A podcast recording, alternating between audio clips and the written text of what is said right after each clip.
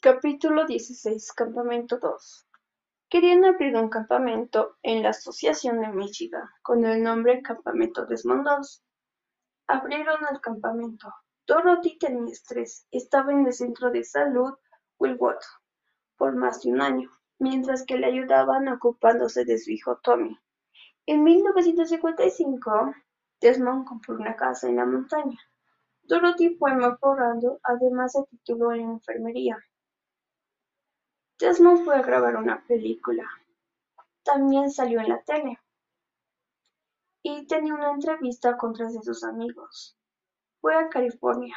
Josephine Cornington Edwards estaba escribiendo un libro sobre Desmond, pero pasó a manos de Bottom Herdon, ya que había fallecido su esposo. Desmond también fue a Teacher Life. Desde allí fue mejorando su finanza. Desmond trabajó quince años en sus hectáreas y construyó una capilla adventista en Lockwood, Mountain. Capítulo diecisiete Sordera e implantes cocleares. Desmond se quedó sordo. Durante doce años, Dorothy tuvo que escribir cualquier tipo de información. Dejó de ser tesorero y el primer anciano. También era jefe de rescates. Hubo unos efectos de gases y salvó a dos personas y dos personas murieron. Casi pierde la vida, así que tuvo que dejarlo. En 1980, Desmond se enteró de unos implantes cocleares. Él fue a West Haven solo, pero no tuvo respuestas positivas. No era un candidato. Desmond y Dorothy fueron a la convención en California. Desmond llegó a Loma Linda, un centro médico adventista muy grande. Tuvo información sobre los implantes, además era un buen candidato, pero era muy costoso. La administración de veteranos y algunos veteranos más ayudaron con los gastos. En 1988 se operó. Le rizaron la cabeza y después de un mes le sacaron el yeso. Desmond volvió a escuchar.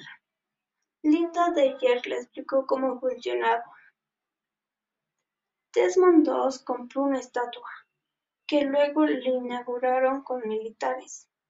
El 10 de julio de 1990, una sección de la carretera fue dedicada a Desmond, llevando su nombre.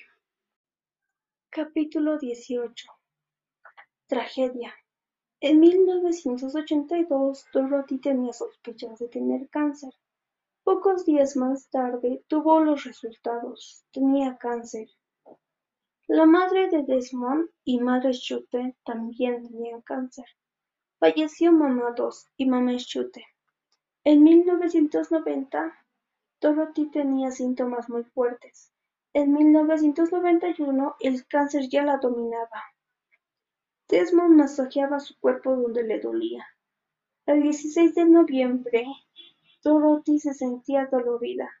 Como a las cuatro de la madrugada se dio un baño. A las siete de la mañana se levantó y se preparó para levantar a Dorothy. Fueron a dirección al hospital. Hubo un accidente con el auto y Dorothy murió. Desmond llamó al once y pidió ayuda.